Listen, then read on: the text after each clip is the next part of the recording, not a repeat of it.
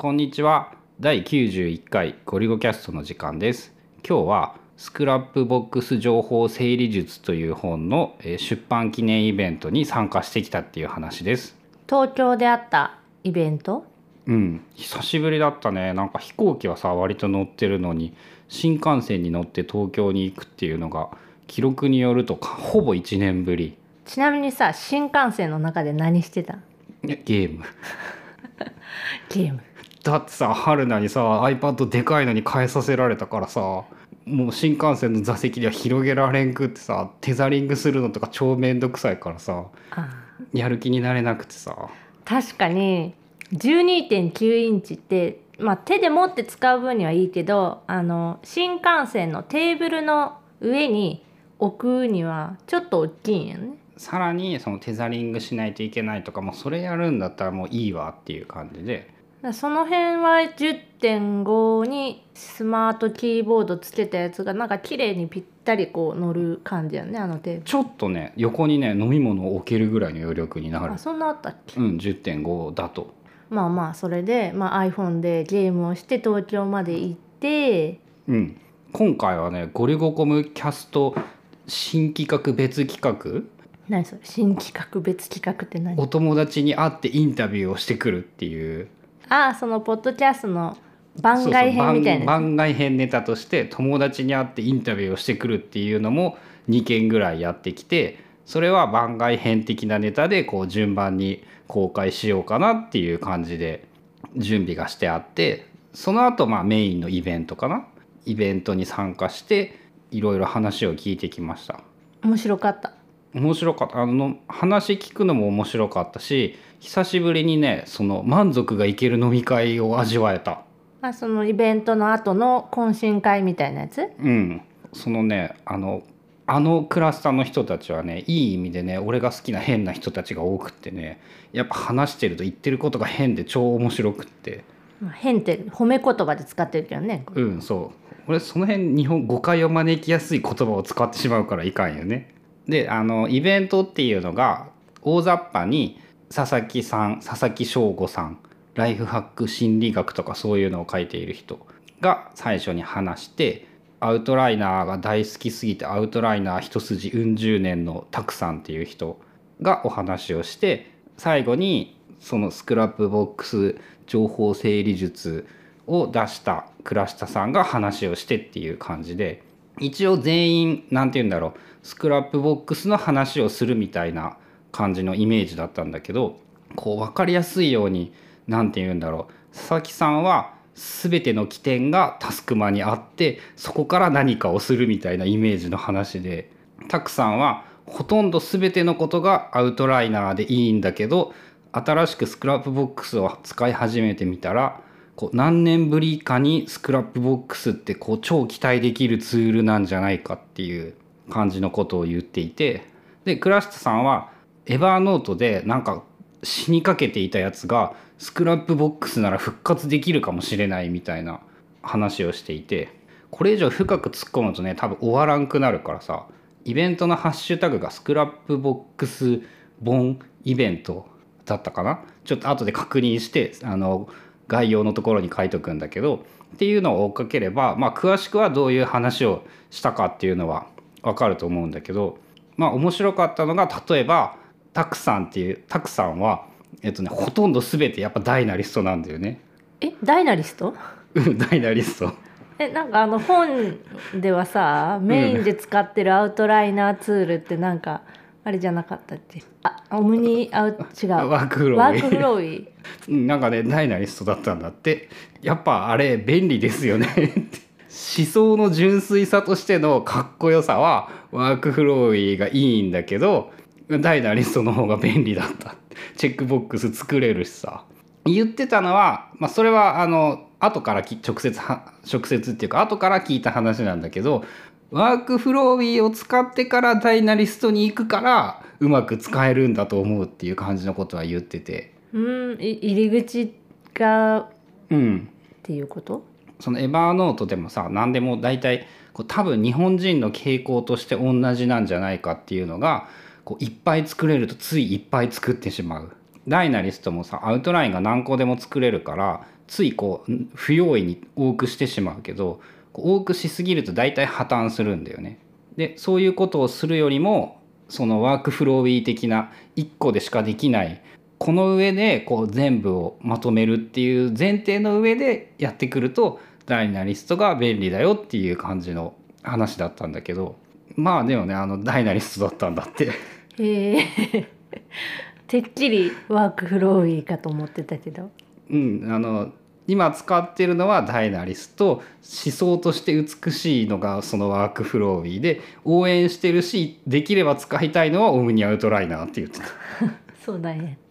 確かにオムニアウトライナーも応援はしてる。春菜的に応援はすごいしててもっとこう頑張ってくれたらっていうのはあるけどいかんせんこうちょっといろんなところが使いにくすぎてダイナリストになった。オムニアウトライナーの場合さその作られたのが早すぎるからさクラウド前提じゃなかったっていうそっちが問題でそれうんまあそれはそうなんやけどそっからさもう何何年も経ってるやん、うん、まあまあまあ。その間にこういろいろさ頑張ってくれてもいいやんみたいな、がん 頑張ってるけどやっぱその根本の設計が思想がみたいなのはあるよねって。まあそういう場合新規プロダクトでなんか新しいのをポンってこう作った方が楽なのかもしれないけどうん。もういいんじゃない？名前だけオムニアウトライナー2とかまあもうすでに2とか3とかやったじゃ5とかも言ってる。言ってるけど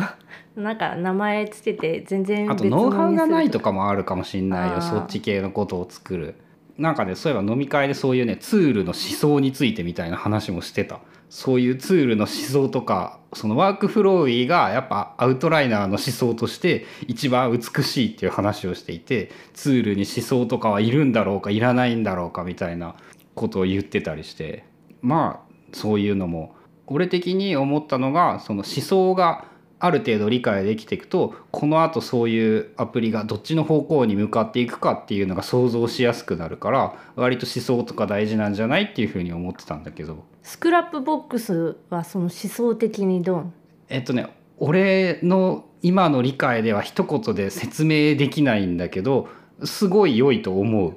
なんなんて言ったらそうむずいな思想っていうかそのね頭の中言葉にできない思想がこういう感じのものだよねみたいなのは思うんだけどちゃちゃんとすごいなんかはっきりしたものがあるっていうイメージはある。それってあの Scrapbox 情報整理術の本を読んだらさまだ読み始めてちょっとだけなんやけど最後まで読んだらわかるある程度わかるんじゃないかな。ある程度想像できるんじゃないかな。ウィキがベースにあってそこからそのもう一段階進んでいってっていう。なんかね Scrapbox 自体がすごい便利そうっていうかその向いてること向いてないことみたいなのはなんとなく分かってるんやけど今一番の問題はどうやってそれを移行していくかみたいな。そこはねあのみんな同じことを言っているよ。ラシタさんもねその言言ってて一番印象に残ったのがえっ、とねアイデアを書き溜めたメモがエバーノートに5,000ある。その5,000がこうもうね5,000になるとどうしようもないのよ。見返すことすら1個1秒で見たとして5,000秒かかるんだよね。全部見返そうとしたら。でその5,000のアイデアっていうのをあの縮小も文字をすっげえ文字サイズ縮小してさ全部表示したらどうなるかっていうのをスライドで見せてくれてもうねなんかあのテキストアートみたいなすごい解像度になっててさ。でその5,000が死ななくても済むかもしれない可能性が高いのが Scrapbox だっていうところでまあその辺の面白さはあるんだけど。それ結局さ何とかしてこう移行しないといけないけど、うんまあ、地道にこうコピーペーストでこう持っていくとか画像の場合はこうあ一応ね画像は多分無理なんだけど Scrapbox 移行ツールっていうのもちゃんと存在していてそんなんがあるん作やられていて Evernote の OPML かなんかをその変換してインポートできるようにするっていう。一個ずつに分けて入れれるんや。うん、それのね場所とかどういうふうにあるのかっていうのもなんかまあ本に書いてあった。あそうなんや。じゃあ本読もでも多分俺はやらないしこうやろうとはなかなか思えない。結局さリンクがなかったら意味ないからさ Scrapbox に。ただデータをそのまま移行してもそのリンクがあってこそみたいなところがあるからまあそこをどうするかはいろいろ悩ましいんだけどあと言ってたのがねあの奥さんがね奥さんとの情報共有ツールでね Scrapbox は今のところうまくいきそうな気配がしているんだって。それって奥さんはこういう何デジタルツールあんまり使わない人でっていう、うん。倉下さんが言うにはそういうデジタル系のもの全然使ってくれない興味持たないっていう人なんだけどその、ね、読むことなら Scrapbox はブラウザで表示するだけだから見ることなら簡単にできる。パソコンで見てるんかな？多分スマホだと思う。あスマホだから違和感なく表示ができていて自分用のプロジェクトだけプロジェクトっていうか家族間の情報共有カード、まあ、そんなに別に数も多いわけではないらしいんだけどそこにその情報が共有すべき情報が書かれていてそれを見るっていうんだったらこうやってくれている。へえうちの場合でもねあの俺が作りためたレシピを見るっていうのだけだったら春菜はやってくれているからね。あそうそう。なんか唐揚げとか麻婆ナスとか美味しかったっていうやつは Scrapbox 見たらそこにレシピ載ってるからそれで作るね。であの閲覧回数が多い順に並ぶのかな。その最近見たやつが上の方に来るからよく見るノートっていうのがもう自然とこうソートされた状態、うん。上に来るからそんなに苦労なく探せて。あ Scrapbox はねその検索とかもねやっぱめっちゃ賢い。その辺の突っ込んだ話とかはあの倉下さん本人に聞いてきて、えー、とそのインタビューのところで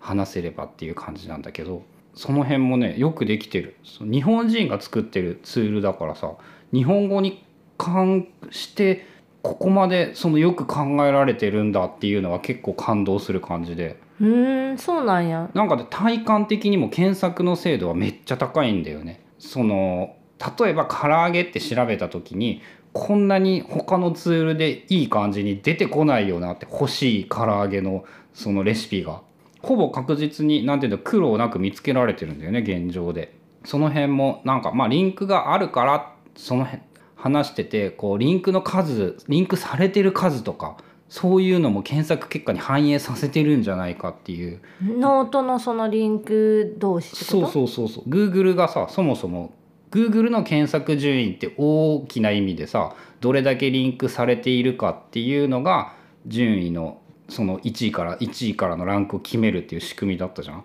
なんかそれと似たようなことを Scrapbox でもやってるんじゃないかなっていうことを話してて。まあなんかねとりあえず面白かった。そしてあと飲み会も面白かった。飲み会もね結構まあ飲み会はさ酒の席の話だからさ誰がどう言ったみたいなことはこう詳しい名前とかは一応あえて伏せておくんだけど多分今までポッドキャストとかを聞いていなかったであろう人がなんかね毎日お風呂でポッドキャストを聞くようになってくれたっていう話を聞いてこれはゴリゴキャストいけるかもしれないっていうなんかこう手応えをつかめたりだとかね。あとなんか人と会うのは好きかどうかみたいな話をしていてさ俺が、まあ、人と会うのは好きなんだけど結構面倒くさいよねっていうことを言っていたらなんかね人と会うのは嫌いだって言ってた人がいてそのなんでなのかって言ったのが超面白くってさ人と会ってると記録ができないから。確かに人と会ってる時は記録の量がめっちゃ減るけどそれが人と会うのが嫌な理由になるんや、まあ、確かにわかるけど。うん、確かにね旅行行くとね記録できなくってね旅行をどうしたらいいかっていうのはね悩みではあるんだけどね。そのその概念は新しいなっていうのとかさ、なんかそういうイベントに行くとか人と会ってる時とかあとまあ子供連れて出かけてる時とか時とかはね。タスクマがすっかすかになってこうもうなんか朝夜みたいな。記録ができないっていう気持ちはわかる。いやそういうさやっぱその飲み会で久しぶりにそういうねそういう話がもう全部話すとそれもまたキリがないからあれなんだけどこうそういう話が無数に出てくるっていうのが超面白いなっていうその俺の大好きないい意味での変な人がやっぱいっぱい世の中にはいるんだっていうのを久しぶりに思い知った感じでよかったですね。よかったですねなんかやっとねなんかこういろいろと心も時間も余裕ができてきて今後はこういうイベントも参加してゴリゴコムキャスト番外編友達に会ってインタビューしてくるシリーズとかもやりたいねいっぱいっていう感じでしたご意見やご感想などがあれば Twitter のハッシュタグゴリゴキャストでお知らせいただくかアンカーのアプリからボイスメッセージなどを送ってもらうこともできます。それではまた次回ゴリゴキャストでした。